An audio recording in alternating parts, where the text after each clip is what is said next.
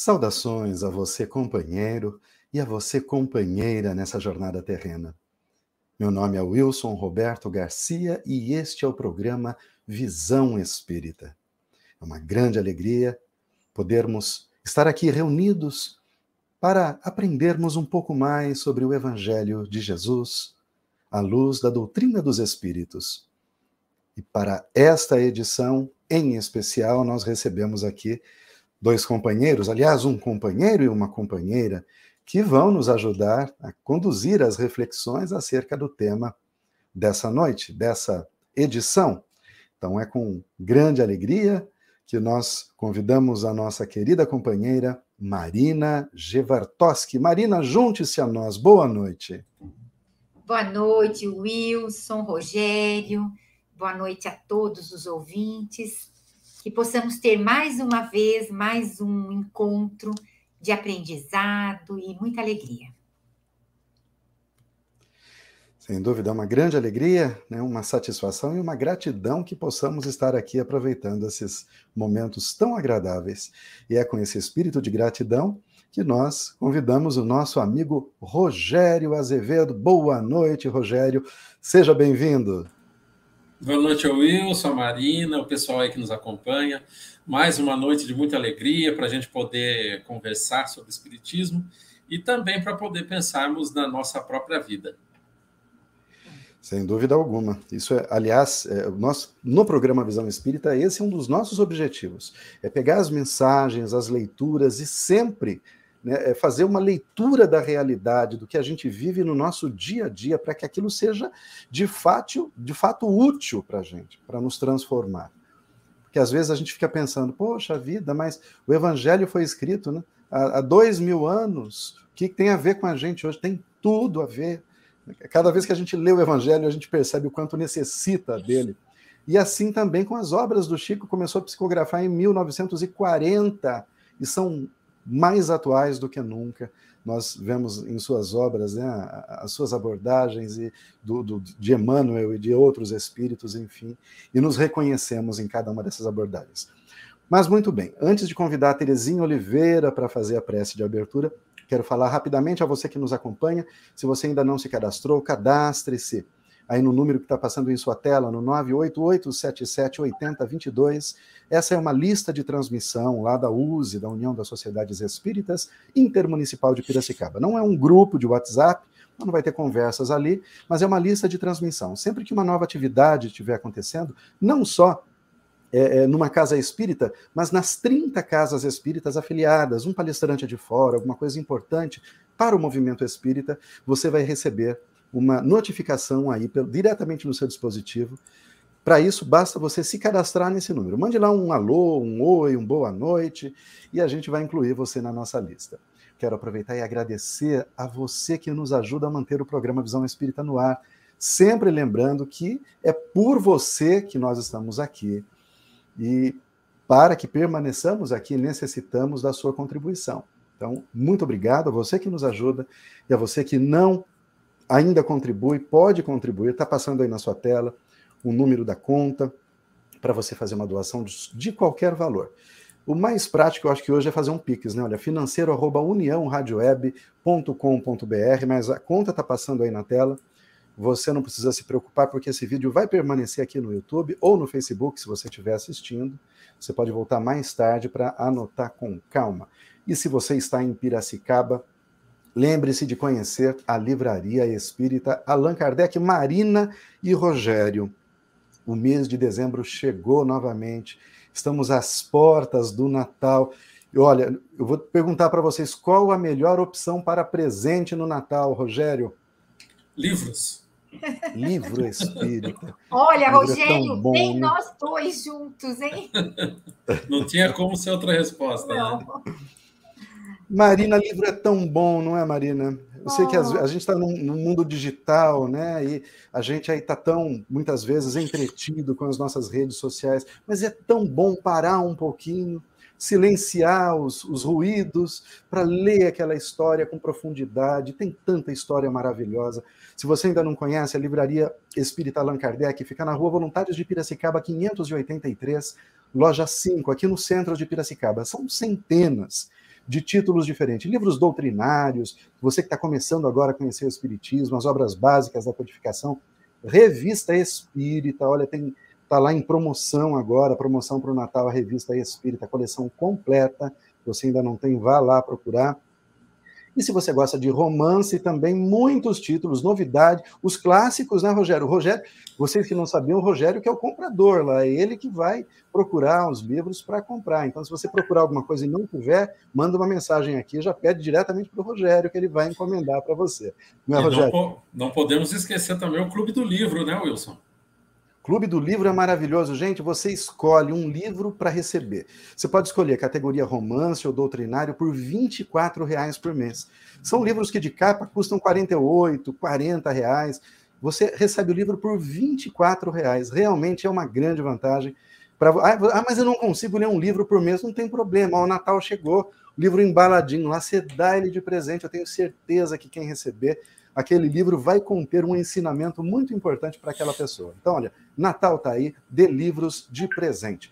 E se você está em Santa Bárbara do Oeste, você também tem a oportunidade aí de visitar a Banca do Livro Espírita, que fica na rua Dona Margarida, número 834, ao lado do Centro de Memória, a antiga Biblioteca Municipal a Banca do Livro Espírita, que é mantido pela USE Santa Bárbara do Oeste, a quem nós também expressamos a nossa gratidão. É a USE de Santa Bárbara do Oeste que manteve esse programa durante muitos anos, desde o ano de 1999, lá em Santa Bárbara.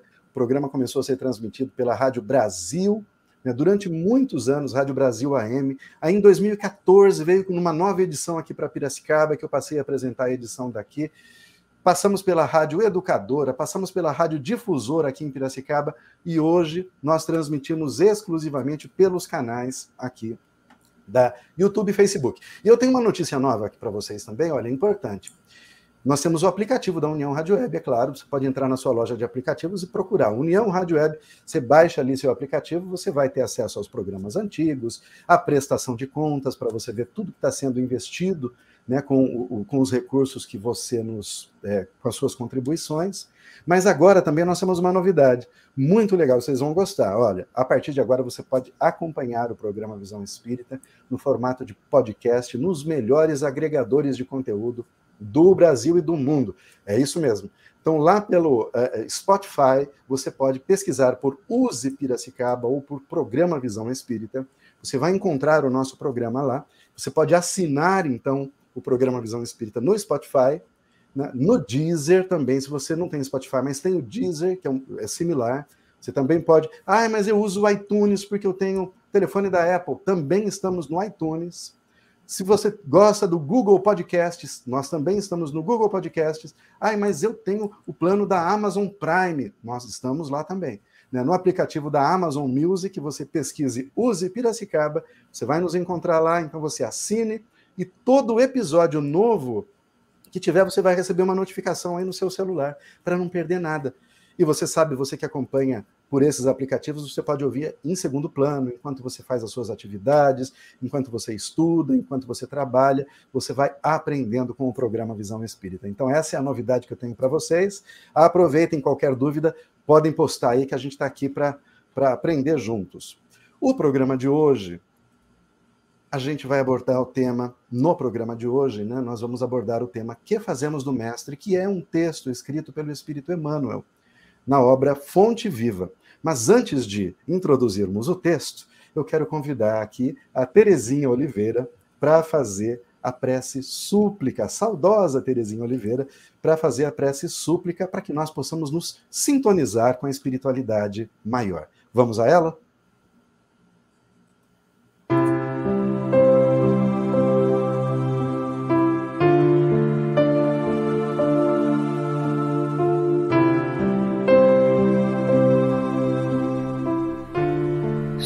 Súplica.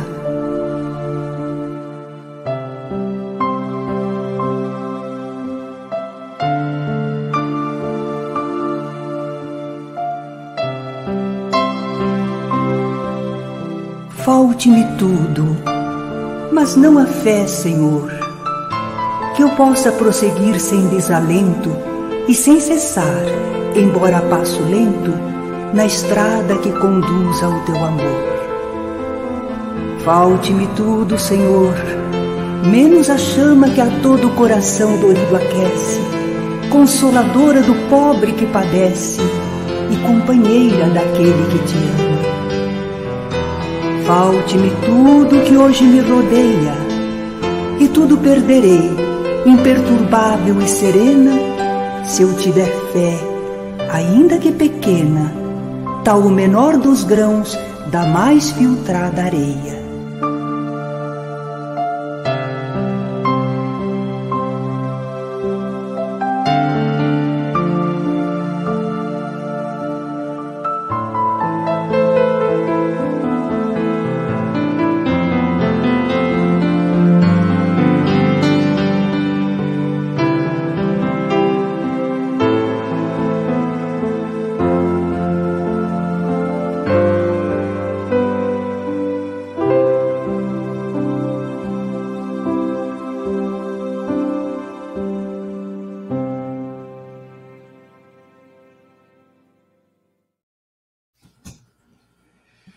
Muito bem, que linda essa prece, não?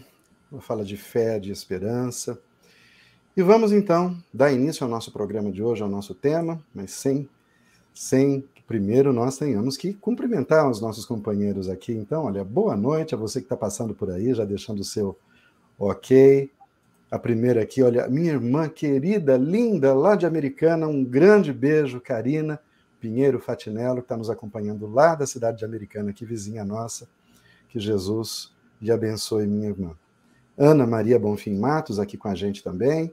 Boa noite, Ana Maria. Rubens Quieia.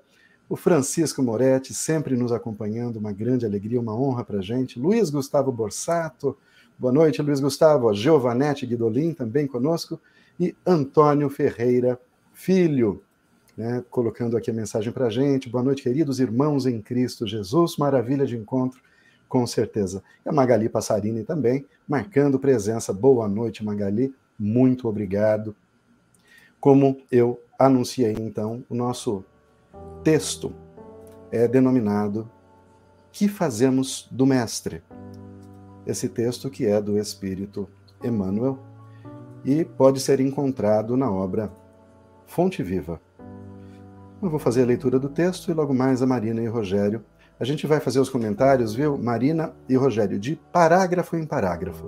Eu vou pegar o primeiro parágrafo, quero passar para a Marina comentar, depois o Rogério para fazer suas considerações também, assim a gente vai seguindo no decorrer do texto. O texto começa com uma citação ao Evangelho de Mateus, em seu capítulo 27, versículo 22. Abre aspas. Que farei então de Jesus? Chamado o Cristo.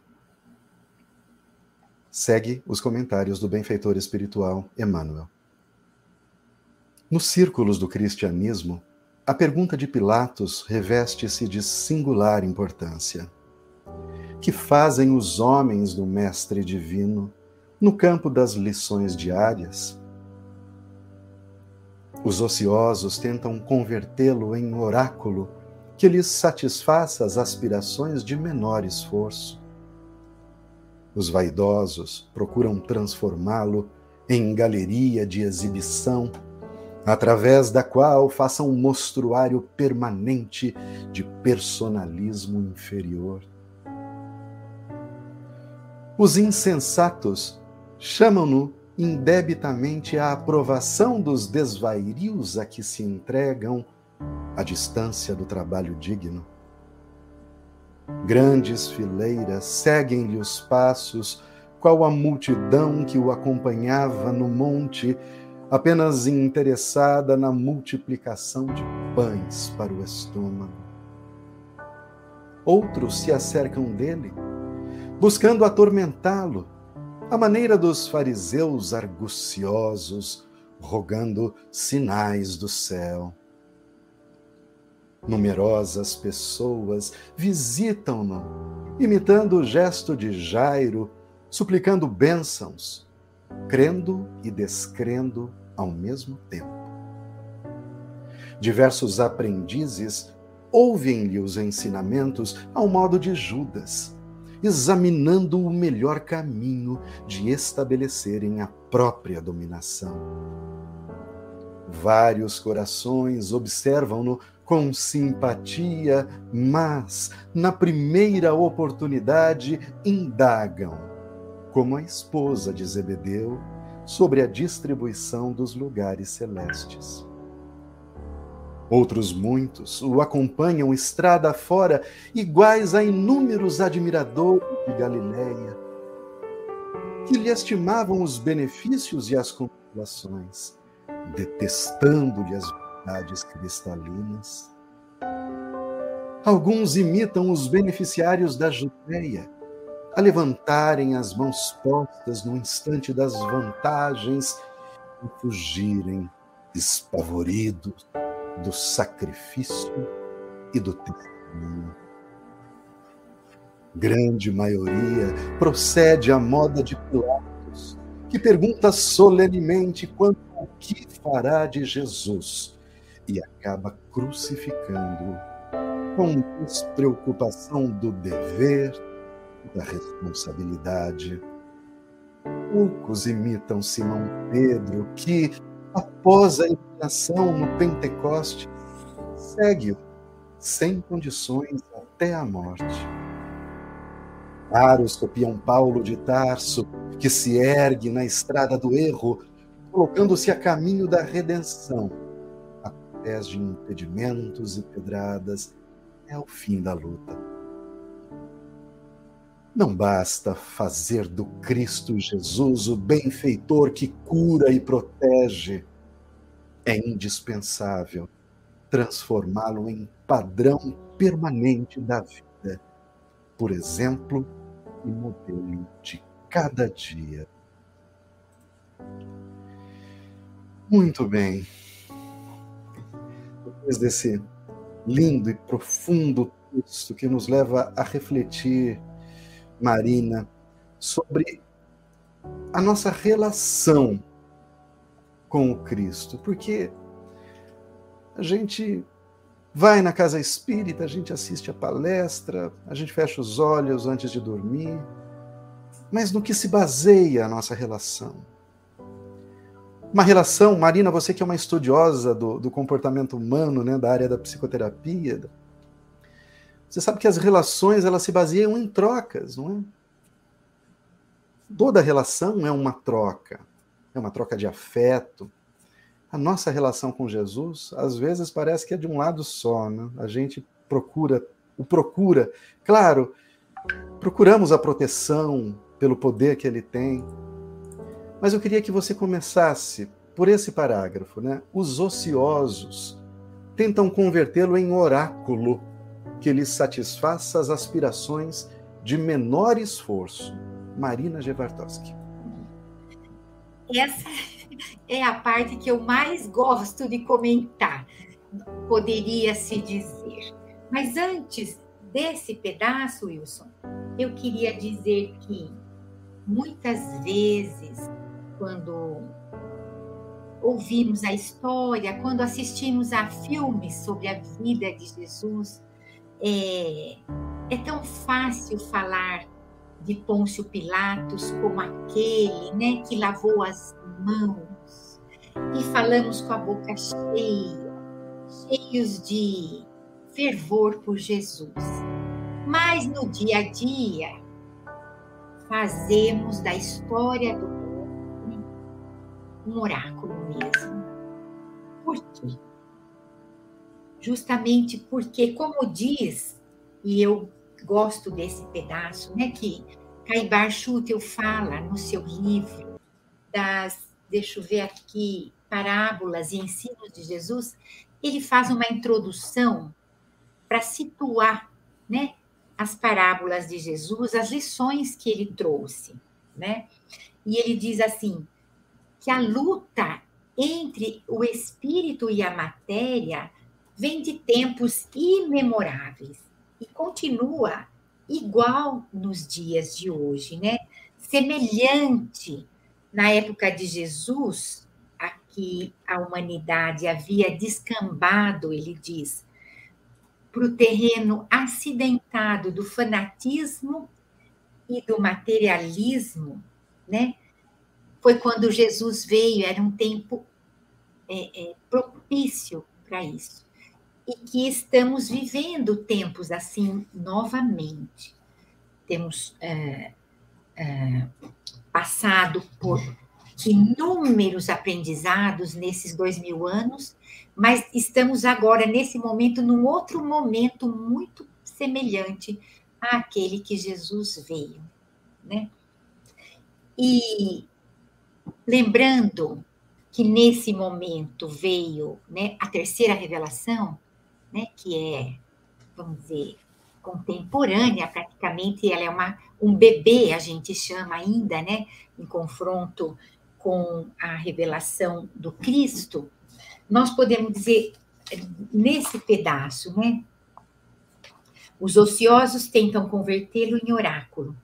É, nós podemos ver o quanto as pessoas buscam a religião, uh, seja a, a espírita ou todas aquelas evangélicas, que elas possam receber uma palavra direta para resolverem os seus problemas imediatos, né? E ainda não se, se vamos dizer, se atinando para o estudo da palavra de Jesus. Eles querem receber uma palavra como oráculo, quer dizer isso, uma interpretação do seu problema para resolvê-lo e a gente continuar vivendo a vida como nós queremos, materialmente falando, né? Então, nesse pedaço, é, a gente mostra o nosso ócio. E aí, a gente pode lembrar tantas coisas. Eu não sei se o Rogério queria também ajudar no complemento dessa parte, Rogério, se te veio alguma coisa em mente. Mas nós somos como podemos dizer ainda, crianças espiritualmente falando, né? E a criança gosta de fatos. Caibar Schutel fala muito bem.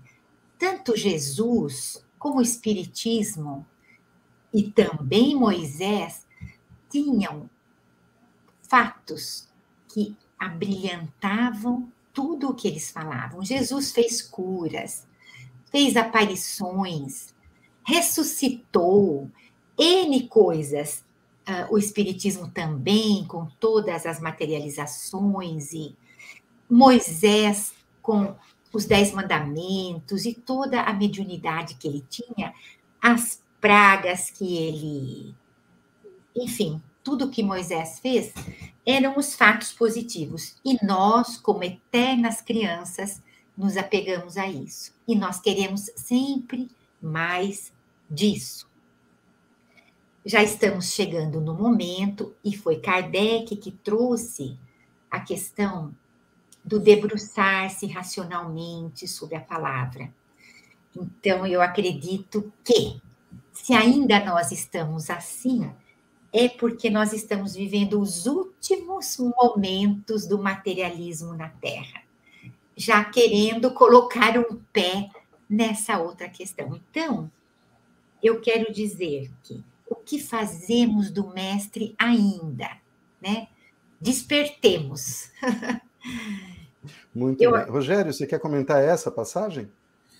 Eu gostaria de fazer um pequeno complemento, né? Porque a gente sempre fica pensando, é... e nós mesmos todos fazemos esse tipo de exercício, de qual é a nossa relação é, com Jesus. Né? E para entender a nossa relação, é, é necessário que a gente entenda a nossa relação conosco mesmo.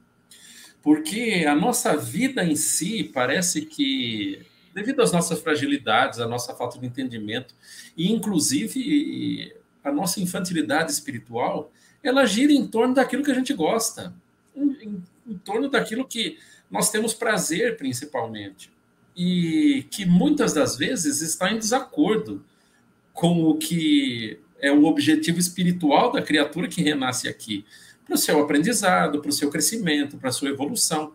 E muitas das vezes nós abraçamos estes, essas, essas pseudo-necessidades que nós colocamos na nossa vida, que muitas das vezes nos levam aos vícios, como prioridade. né? E nós não renascemos aqui para um passeio, nós renascemos aqui para um aprendizado. Só que, como a Marina disse, chegaram os tempos, né? Mas é, os tempos são chegados a partir do momento em que a gente começa a se dar conta que o sofrimento de cada um de nós ele está tão grande que não tem como se manter exatamente da mesma maneira. Então é ou muda ou muda, mas não é muda porque a gente chegou no entendimento de que há dois mil anos nos, nós temos uma mensagem que Jesus tentou nos ensinar, que tentou nos deixar, que logicamente o nosso raciocínio aceita como correto, como bacana, como o único a ser seguido. Só que a nossa força de vontade em abraçar esse tipo de conhecimento só vem quando o sofrimento chega para nós de uma maneira que a gente não aguenta mais. Né? E isso para todos nós, até para nós que abraçamos uma doutrina, que a gente fala, opa, eu acho que é por aqui. Mas não é porque racionalmente a gente compreendeu o que é realmente. É, é muito mais pelo, pelo sofrimento moral da criatura. E é um sofrimento que é uma dor interna que todos nós chegaremos a sentir um dia porque a gente tem a possibilidade de escolher seguir um caminho fazendo aquilo que a gente quer. E não tem problema nenhum, que essa infância espiritual que a gente se detém há, há, há séculos, né? E talvez até há milênios, escolhendo as mesmas coisas e sofrendo exatamente do mesmo jeito. Parece que a gente tem uma dificuldade de aprendizado né, nessa área. Mas como chegamos num ponto em que na Terra há um processo de transição em que as criaturas que cá é, escolherão por meio dos seus esforços, das suas vontades, e a gente lembra é, é até de algumas falas de Jesus são muito coerentes para a nossa análise, que a cada um conforme as suas obras, né? E não e, e não dá para torcer, né? Uma fala como essa, não dá para a gente adaptar conforme as nossas necessidades, as nossas vontades, a semelhança do que fazemos com o nome de Jesus há tanto tempo, né? porque a gente utiliza Jesus para lucrar, né, no final das contas, e não com a proposta que ele efetivamente nos trouxe, que é a proposta do, do esforço, do autoburilamento, do, da, da, do autocrescimento. E é interessante a gente poder começar a compreender que, em termos de, de, da compreensão dessa nossa relação com Cristo, tem tudo a ver com o nosso amadurecimento espiritual. E muitas das vezes nós somos empurrados a esse amadurecimento de uma maneira forçada por meio da dor, né? Que é isso que eu estava comentando. É. Tá sem áudio, Wilson. Eu acho que é muito fácil confundir, né? É um jogo de palavras, né? Mas é, felicidade com facilidades. Então, quando é. o autor vai dizer que a gente, os ociosos, é, buscam usá-lo como oráculo, é, é um atalho, um atalho para a gente não ter que fazer as coisas que a gente tem que fazer. A gente sempre fala, o espiritismo ele não resolve problema nenhum. Eu, eu, vi uma palestra de uma companheira há pouco tempo atrás, eu achei muito interessante. Ela colocou na tela assim: sabe o que acontece quando você se converte ao espiritismo? Era uma pergunta grande na tela. Aí todo mundo olhando para aquilo, quando mudou o slide, ela colocou: nada. Não acontece nada. De fato. Se você não mudar, não é, é a maneira como você vai lutar é o que vai mudar, porque não é. vai acontecer nada de fora para dentro. As pessoas não vão automaticamente ele identificar. Ah, agora ele é espírita. Vamos abrir as portas para ele, porque agora ele é um servidor de Jesus. Não, muito ao contrário, né? O servidor de Jesus é aquele que às vezes sofre mais. É. E a gente vai a Jesus porque a gente quer atalho. Wilson, Oi. Não sei se eu posso interromper, mas Pode. seria para mudar, né? Na verdade, o que ela escreveu, nada é o que acontece mesmo. Mas é, é, exato. é Kardec que Na maior fala, parte das vezes. É, não me lembro se foi na Revista Espírita, em qual obra ele fala que com alguns, algumas horas de doutrina espírita, nós seríamos já uma outra pessoa, porque ela traz revelações tão importantes que muda toda a nossa concepção e entendimento da vida, que é importante ser o mesmo depois desta verdade, destas verdades, né? É Kardec que diz. Mas ainda, como disse o Rogério, nós continuamos tentando, é, estertorando para ver se a matéria ainda resolve, só a matéria resolve os nossos problemas, né? É como eu falo numa, numa palestra sobre a esperança, que é assim, é, a, se a esperança é a última que morre, por que é que nós chegamos no fundo do poço, né? Porque a psicologia fala que depois que chega no fundo do poço mesmo, que a gente vê que não tem saída, é que a gente começa a se modificar. Como o Rogério falou, o sofrimento. Você viu que não tem mais saída, porque enquanto tiver saída, a gente vai tentar aquela saída, que é a materialidade, né? A vida material, os gozos, aquilo que eu quero. E aí onde Mas, Marina, entra. O... Oi. O fundo do poço é um ótimo lugar para se estar, né? Porque é. quando você chegar ao fundo do poço, você já tem uma base, pelo menos, segura, a partir de onde você pode começar a subir. No meio da queda, né? No meio da queda.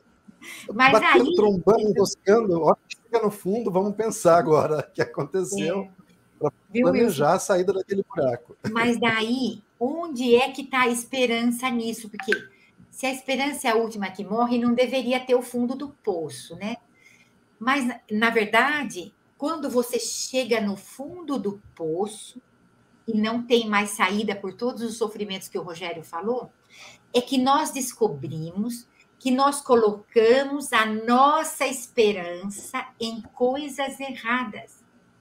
E aí renasce a esperança nas coisas certas, que seriam que é o começo da espiritualidade. A gente precisa ver que vai ter que buscar em outro lugar, na matéria, pois é, pois é. né? E, e, realmente a última que morre, porque a gente fala para os, eu costumo dizer, a gente fala para os filhos, não faça isso. Não, eu tenho certeza que vai dar certo. E eles continuam insistindo. Perfeito. Mas é eles estão colocando todas as fichas deles na esperança que a matéria sozinha resolva todos os problemas. Pois é. Vamos lá. Gente, ó, o texto é grande, então vamos, vamos focar ali naquele conteúdo daquele parágrafo ali só. Agora eu vou voltar para o Rogério. Rogério, ó, os vaidosos, ele está falando de vaidade, procuram transformá-lo em galeria de exibição, através da qual façam um mostruário permanente de personalismo inferior. Como a gente pode entender isso daí? Vaidoso usa Jesus como galeria. Olha, Wilson, é, como eu havia dito, né? Todos nós, através dessas nossas dificuldades, através dessas nossas necessidades, utilizamos Jesus à nossa maneira, a nossa vontade para atender tudo aquilo que nós somos e aquilo que nós temos de dificuldades, através até dessa nossa projeção para tentar colocar aquilo que nós ainda não somos, tentando adaptar ao que verdadeiramente é Jesus. Né? E você estava falando sobre especificamente sobre esse parágrafo, e nós conseguimos encontrar na atualidade, inclusive igrejas, que se utilizam de Jesus dessa maneira, é, inclusive atendendo a, a, o que a Marina estava falando, né, sobre o material, muito mais do que o espiritual. E parece-nos até que nós trazemos Jesus a semelhança de que o, o problema a ser resolvido por Jesus seriam as nossas necessidades, a vaidade, o dinheiro, a, o, o, tudo isso que nós, e principalmente, né, até é, essa nossa conversão e a nossa mudança, que nós estávamos falando até, que a Mairena comentou, é, a nossa mudança moral, que é uma coisa muito difícil de se proceder, de se fazer, de se alterar nesse processo que a gente nem sabe muito bem quando é que se altera uma dificuldade, uma falha moral que nós temos, em algumas igrejas, é, basta o, o, um ritual conhecido como batismo para que a pessoa se diga eh, outra nova, né? E, e o engraçado é que nós colocamos Jesus dessa maneira para nos atender, sem necessariamente haver algum tipo de transformação do ponto de vista moral, ou que nós alteremos a nossa, a, a, essas nossas dificuldades ainda que temos de entendimento da vida, né? Só que compreender do ponto de vista aquele que é o, o, o vaidoso, né? e entender como utilizar Jesus para que seja utilizada a mensagem de Cristo a imagem de Cristo, a semelhança do aumento da sua própria vaidade, é uma falta de compreensão até do que é Jesus, né? Sim. E é interessante, eu vou passar para a Marina. Marina, você vai comentar o seguinte sobre essa passagem. O que dá a impressão que ele diz aí não é que ele está. A gente está alterando Jesus para que Jesus nos atenda, mas é que se colocássemos o nome de Jesus no peito, ou um crucifixo aqui, o simples fato de nos rotularmos como cristãos, isso pudesse trazer vantagens na sociedade para a gente, ou em determinado meio. Ou seja, a gente busca, logra alguma vantagem pelo fato de sermos cristãos. E a gente vê isso até mesmo no meio político, não é, Marina? Gostaria que você falasse sobre isso também, porque é simplesmente, ah, eu sou cristão dentro de determinados meios, já lhe coloca numa certa posição, né, num status social.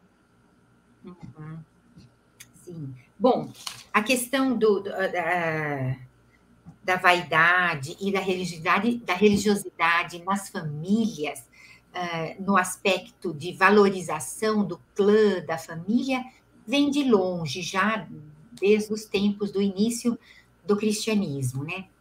E você vê que, como todas as outras coisas, é, é difícil de largar, né? Porque uh, Jesus é uma autoridade e aí acaba acabam usando isso que o Rogério colocou e o que você tentou colocar como uma um, é, estivesse colaudando, né? Dando, uh, valorizando tudo aquilo que a pessoa possa fazer. Então, é, quando nas famílias da Idade Média e até recentemente, a geração nossa, quando éramos crianças, era muito importante ter um padre na família. E muitas vezes eles colocavam filhos que não tinham nem tendência para poder valorizar. Então, de todas. Ou, filhas as... que eram enviadas para o convento também, não é? Exato.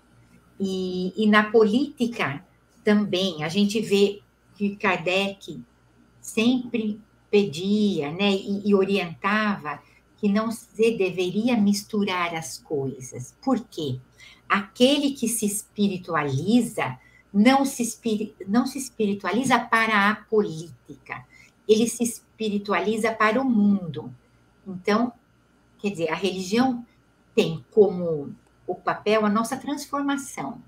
Não a religião é, instituída como cargos e tudo mais que venha a, se misturando com a política beneficiar e aí fazer a coisa mais triste que é que possa ser que é a, a você é, não tratar a todos da mesma forma, né?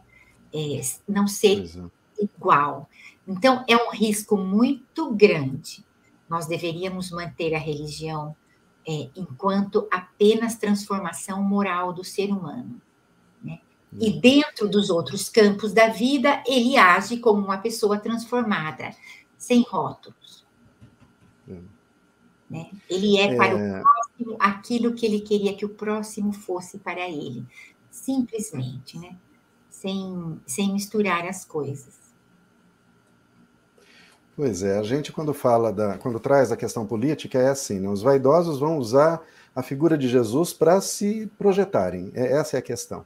Então, quantas figuras a gente tem visto que não, que mediante essa, essa, esse rótulo né, de ser cristão, se alça a determinadas posições, onde naquela posição ele passa a ter vantagens que atendam à própria vaidade. Né? Nós temos políticos aí que têm todos os dentes de ouro na boca né? Nesse tempo em que a gente está vivendo, é uma coisa obscena, chega a ser obscena de fato. Então, eu só estou dando um exemplo. Então, veja, eu me coloco como cristão, eu, eu, pelos valores do Cristo, eu invoco os valores do Cristo para me projetar, e uma vez que eu ganho projeção, eu me beneficio para atender a minha vaidade. Mas o autor segue, e ele vai falar que os insensatos chamam-no a Jesus, indebitamente a aprovação dos desvairios a que se entregam à distância do trabalho digno. Ou seja, como que é, Rogério? Agora é você, Rogério. Eu quero que Jesus aprove os meus desvairios. É como se eu, se eu buscasse a aprovação dele para os erros que eu estou cometendo. Eu cometo cada coisa, eu decido cada coisa totalmente oposta ao que Jesus ensinou. E eu vou até ele e, e, de certa forma, eu quero que ele compreenda as minhas razões. É meio que eu justifico o que eu estou fazendo, não é isso?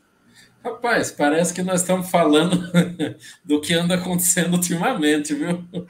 A gente meio que entrou, eu paro para pensar, porque a gente parece que entrou num processo meio de loucura, assim, das coisas, sabe? É, na sociedade, não somente na sociedade, como no mundo, né? Porque é engraçado aquele que, que, que se diz religioso, mas ao mesmo tempo defende a morte, e aquele que, que se diz é, Assim, nós teríamos inúmeros exemplos aqui, que, que pelo amor de Deus, né? A gente, a gente acaba ficando até perdido para ver o que, que é o correto, o que, que é o, o, o, o, o errado, né? E, Ô, Rogério, e, Rogério, só para ajudar você a se lembrar disso, recentemente eu vi alguém falando que se Jesus voltasse hoje, ele andaria armado. Ah, daria. Uma, eu vi uma entrevista, o cara falou: não, se Jesus voltasse hoje, você acha que ele daria o quê? Daria arma, ele daria o quê? Pão? Ele disse isso. E eu fiquei ouvindo ele falar isso na TV e fiquei pensando, né? É, gente, é, tá falando do mesmo Jesus? Será que é o mesmo Jesus que a gente está falando? E é, é, e é o grau conheço, de né? compreensão. Né? É o grau de é. compreensão da, da criatura, porque se nós, se nós olharmos a própria história em si, o conceito da religiosidade, há dois mil anos era muito mais calcado naquele Jesus antropomórfico, aquele Deus antropomórfico, em que Deus dos exércitos, né? É, Judas se enganou. Judas se enganou com, com, com o que, qual era a proposta de Cristo. E ele convivia com Jesus. E ele achava que, que Jesus tinha vindo para poder subjugar o Império Romano né, por meio da força, e colocar o, o, aquele, aquela população judaica que lá acreditava no Deus único como a reinante do, de, de, todo mundo. E, e parece que nós estamos falando isso hoje. Parece que o problema é, é, é exatamente o mesmo que a, a Marina falou, é, que nós estávamos, estamos passando por esse tipo de situação é, repetidamente ainda hoje, e eu fico aqui a pensar se a gente não conseguiu nem aprender. E de lá até hoje, nós estamos com a mesma ideia. Né? E hoje, apenas, é, evidentemente, com, com surgimento dessa tecnologia da informação, né? de, de poder espalhar a notícia e dar voz para esse pessoal maluco, e, e, nós estamos tomando contato com, com esse tipo de coisa, né? Que a gente compreende até esse, os processos obsessivos é, coletivos que a nossa sociedade hoje está sujeita, no mundo inteiro, por, por entrar o mundo entrar no processo de transformação e de mudança, tem muita gente que não quer, né? E, e, e nós, essa leitura enviesada e, e, a falta de compreensão é, nossa, inclusive, faz com que essas loucuras que nós trazemos dentro da alma a gente queira transformar no que é o correto. Né? Justificar, né? né? A gente quer justificadamente. Exato. Eu sou assim, mas eu tenho que ser assim porque o mundo é porque é assim. Se não for assim, não resolve. É, porque exato. esse negócio de bondade não resolve nada. É mais ou menos isso. então, Marina, eu acho, é, Wilson, que é por isso que o Espiritismo evitou de se organizar como uma religião, né? Em, de princípio, ele não quis se organizar como uma religião, com as hierarquias, para evitar essa questão política que tem sempre dentro das hierarquias da igreja e que acaba com o envaidecimento, acaba levando ao envaidecimento, porque é uma proposta né, de hierarquia que nós temos, é materialista ainda, né? E não é uma hierarquia dos mundos felizes, né? Que, que o Espiritismo nos apresenta, que nós vamos ganhando a hierarquia pelos valores morais. Ainda a hierarquia que tem dentro das igrejas, ela é conquistada pelas questões materiais ainda, né? Veja dentro da própria Igreja Católica, CNBB, essas coisas todas, é muito forte isso dentro do, da Igreja Evangélica, o recebimento para fazer o papel do pastor, existe todo um envolvimento financeiro, quer dizer, a matéria está muito presente.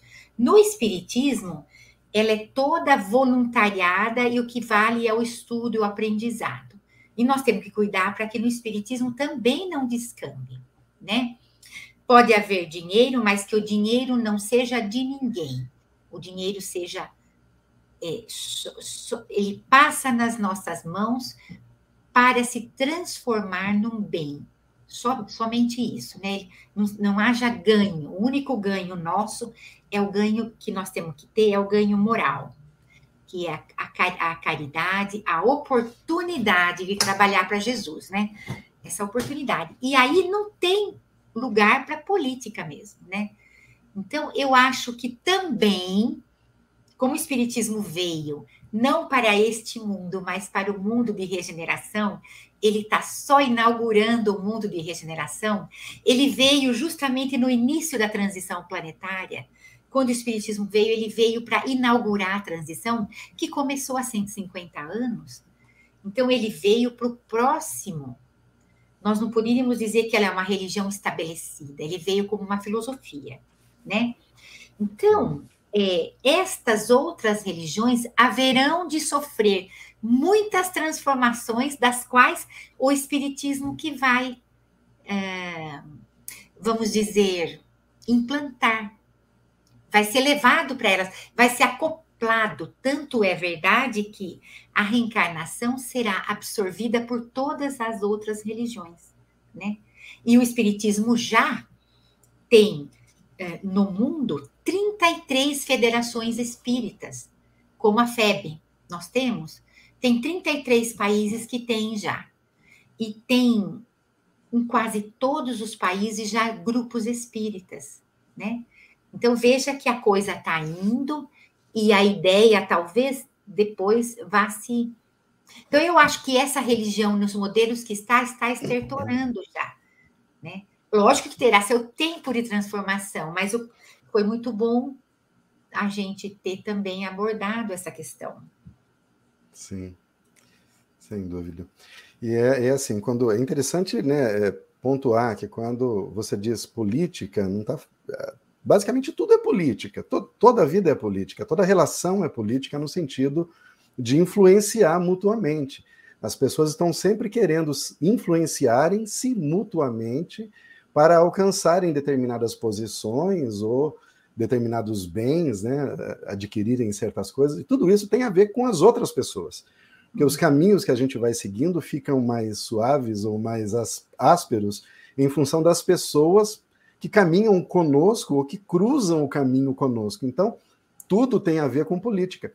Mas eu acho que o autor traz aí também a questão daquele, daquele comportamento pessoal, particular, íntimo mesmo, do indivíduo que está dentro da empresa e que muitas vezes lança a mão de uma hipocrisia, de fofoca, até mesmo para poder prejudicar o outro e tentar ganhar uma promoção ali, um benefício ali.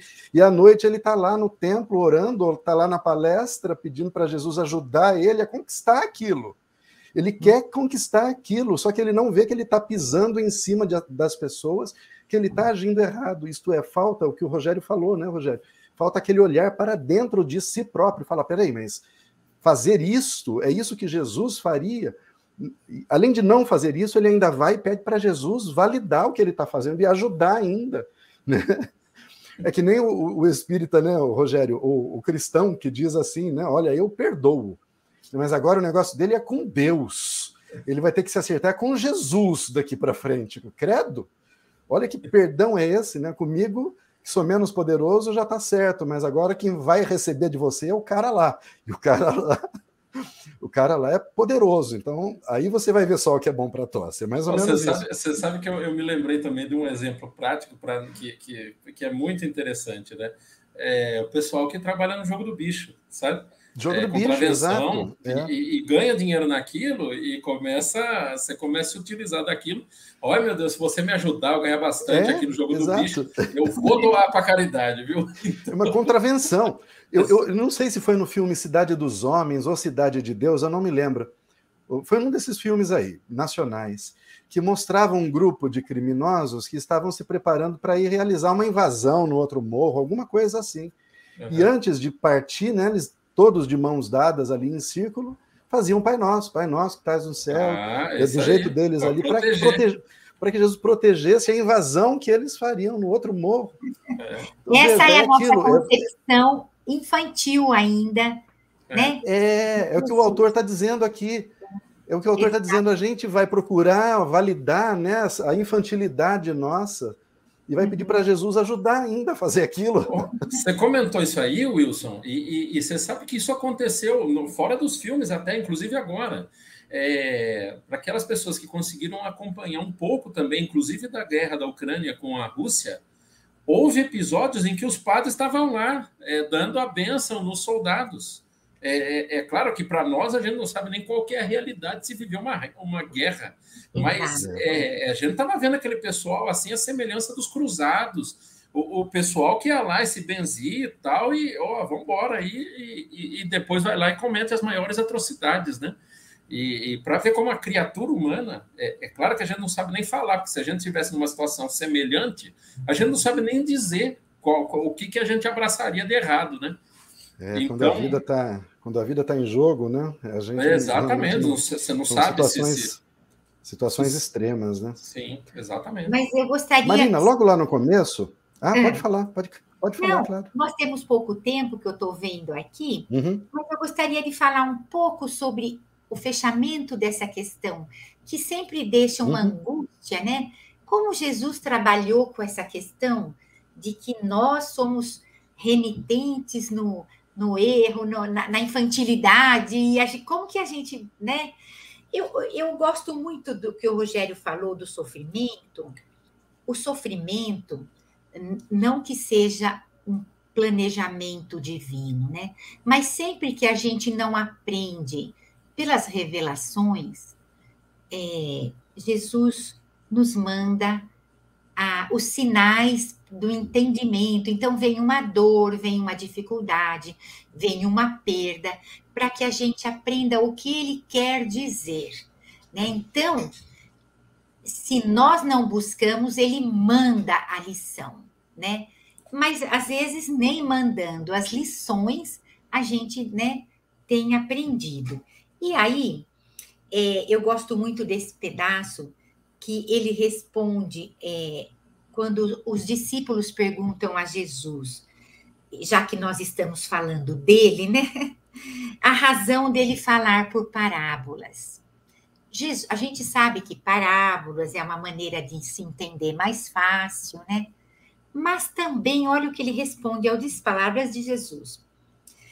Por que dele falar por parábolas?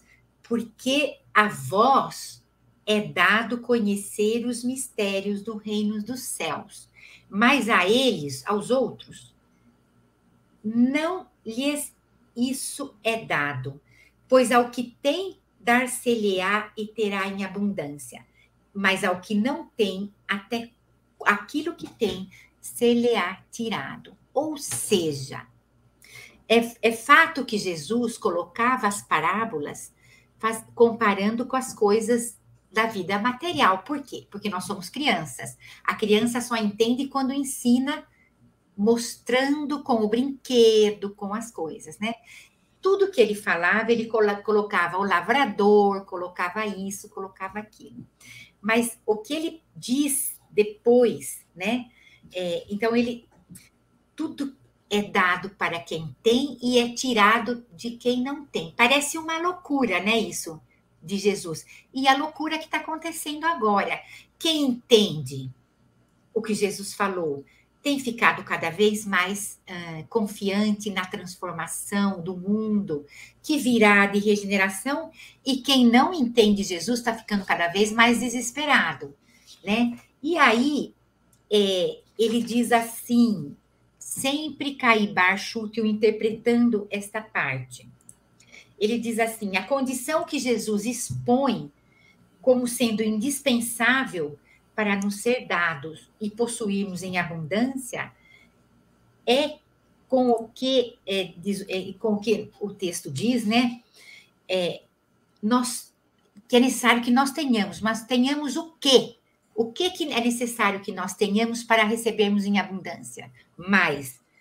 ele diz certamente algum princípio doutrinário unido à boa vontade. E aí é o que fica. Nesses finais de tempo, quem não tem um princípio doutrinário e não tem um mínimo de boa vontade, será muito difícil despertar. Para aqueles que já têm, tudo virá em abundância. Por quê? Porque nós estamos vendo que o mundo vai modificar. Ele está num processo de expurgo de um monte de coisas. Então, eu acho assim, para não ficar pouco claro para aqueles que não estão se alinhando com o que o Cristo disse. É bíblico, está nas palavras, e eu acho que o momento chegou. Quem não conseguiu até agora um mínimo de princípio doutrinário, de espiritualidade, vai ficar muito difícil nesse momento enxergar o que tem que ser feito. E vai nos restar apenas consolar se vierem nos procurar, né? Se nós. Sim, uh, sim. Enfim. Olha, interessante. E é importante a gente só reiterar para o nosso amigo e amiga que está em casa que quando a gente traz esses exemplos que eu falei dos criminosos a invadirem o outro morro, são tintas fortes, né? são cores contrastantes para chamar a atenção, não é uma crítica a eles. Porque, como a Marina falou, a gente sabe da fragilidade, da infantilidade, da, da falta da doutrina, da boa vontade, do entendimento para poder interpretar Jesus. Então, veja, a gente está aqui, talvez, a gente acha que deu um passinho a mais, talvez tenhamos dado um passinho a mais, mas aí o próprio Kardec vai dizer, o próprio Kardec não, o Espírito de Verdade vai dizer a Kardec em várias ocasiões que nós, a sociedade, é responsável pelos seus membros.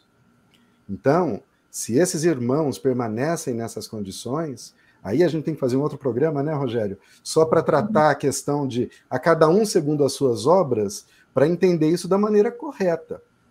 Porque a uhum. meritocracia não pode se desassociar do bem comum. Então, o que a gente está dizendo com isso é que é responsabilidade da sociedade zelar pelos seus membros, pelos mais frágeis, sobretudo, por aqueles que não tiveram oportunidade, que não conseguem compreender então, é falta de educação que lhes falseia o critério, segundo o Espírito de verdade. Se são criminosos, é porque falseou o critério, porque faltou educação, e a educação quem dá é a sociedade. Então, é importante a gente lembrar disso, né, para a gente entender o nosso papel e entender que aqui a gente não está criticando essas pessoas, a gente só está usando como exemplo para que, olhando para esse exemplo, possamos olhar de volta para nós mesmos. Como eu dei o exemplo da, da firma, né, da hipocrisia. Quantas vezes a gente se apropria, né? a gente toma um caminho errado e quer que Jesus valide, a gente é, se mantém numa condição de não perdoar mesmo uma outra pessoa. Ah, eu não vou perdoar mesmo, vou perdoar, não quero, não quero saber mais dele ou dela, mas é assim mesmo. E a gente tenta encontrar até justificativa na doutrina para para poder validar a nossa decisão, quando na verdade a gente tem que saber que está errado, ponto. Ó, eu estou errado fazendo isso, e vai ter uma consequência lá, eu estou disposto a ver o que, que vai ser depois, né? A gente tem que ter essa clareza. 19 horas e 58 minutos. Olha, a gente não avançou nem na metade da, da, da mensagem ainda. Eu aqui tinha esperança que a gente ia fazer a mensagem inteira.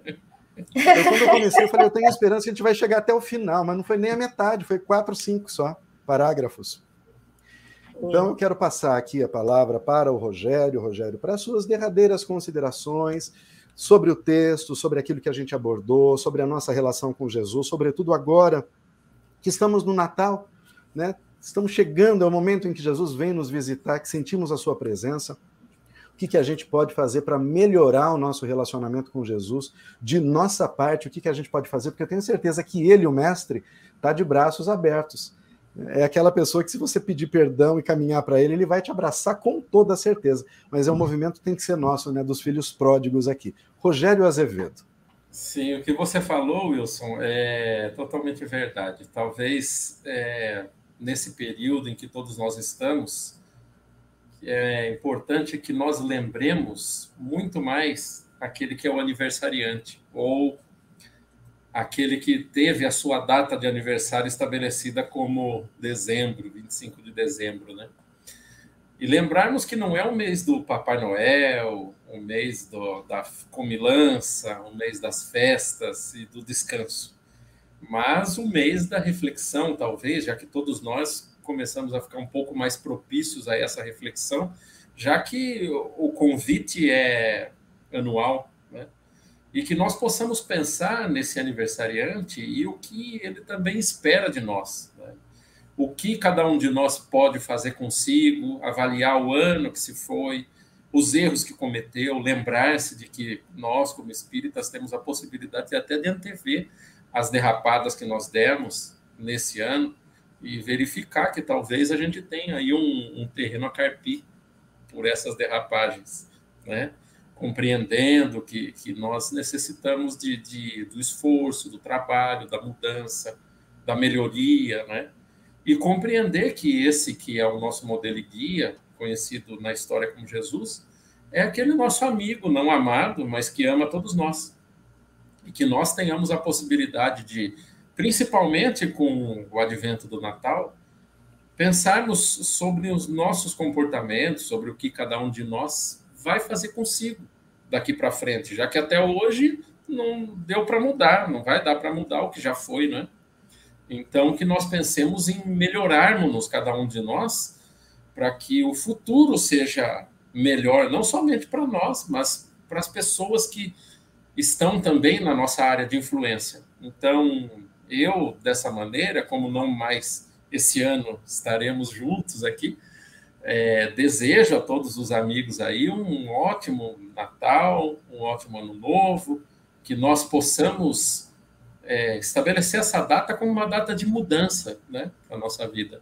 Uma mudança difícil, complicada, mas que possa ser muito coroada de bênçãos para essas nossas escolhas e os nossos futuros caminhos em 2023 e aí por diante.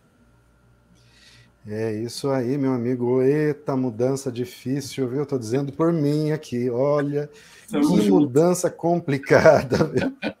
Qualquer coisinha que você tenta mudar faz uma confusão danada. Terrível. É um entulho que gera um entulho danado, uma movimentação enorme. Né? É. Mas sim, Rogério, vamos aí ouvindo suas palavras, a gente né, não vai nos faltar motivação, tenho certeza para a gente ser melhor, para que a gente possa nos amar mesmo, nos amar de verdade. A começar daqueles que estão mais próximos, né? Olha, todos vocês, companheiros de trabalho, é tanta gratidão que eu tenho pela presença de vocês aqui. Mais um ano de programa Visão Espírita, como eu disse, desde 2014 aqui. A Marina aqui nos brindando com a sua presença feminina, né? só, só temos duas meninas aqui no programa Visão Espírita. A Marina a Marina e a Maria Antônia Paduanço, olha, precisa aumentar a presença aumentar, feminina aqui também. Aumentar. Mas é tão bom. Então, eh, fica novamente a minha gratidão a você que está em casa novamente. Muito obrigado né, pela sua presença, obrigado pela companhia durante todos esses programas. São 52 edições do programa de segunda, que era de quarta, mais 52 do programa de domingo. Olha, mais de 100 transmissões por ano a gente produz aqui na USE Piracicaba, né, do programa Visão Espírita. Então, toda a equipe aqui, realmente, é, nós somos muito gratos. E eu passo aqui a palavra agora para Marina. Marina, para suas derradeiras considerações, encerre com uma prece para a gente, por favor. Uhum. Eu queria lembrar que, como vocês falaram, Jesus é amor, absoluto amor. E se em algum momento, no aprendizado dessa vivência, dessa transformação que exige né, o, o, o próprio Evangelho de Jesus, lembremos que esse sacrifício que nos parece sacrifício, porque nós temos apegos, ele se dilui rapidamente quando a gente começa a realmente se interessar pelo estudo e pelo trabalho voluntário em nome de Jesus, na propagação da sua doutrina. A gente tem muitas alegrias, né, Wilson e Rogério? A gente sabe muitas. dos sacrifícios, mas eles não nos amedrontam, porque nós sabemos que Jesus está ali. Os benfeitores que trabalham em nome deles estarão ali. E aí nós vamos dissipando o medo, né? Os medos e vamos é, colocando nesse lugar no lugar do medo, muito, muito, muito amor. E assim, então eu convido a todos neste momento que nos é, recolhamos interiormente para agradecer mais esta oportunidade, este último encontro que temos aqui com este grupo.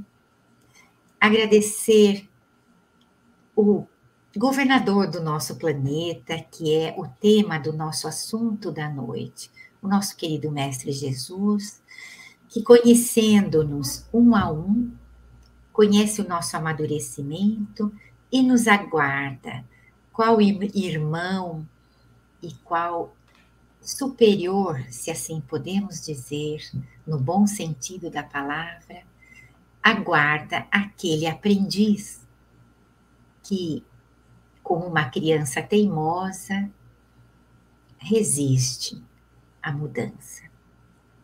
Mas, como tudo é perfeito na criação, também nós haveremos de conquistar haveremos de chegar à nossa hora planejada com carinho pelo Criador, pelos benfeitores espirituais que trabalham em nome de Jesus e devagarinho pelo nosso despertar haveremos de conquistar essa, esta tão querida evolução, o aprendizado, a felicidade por consequência.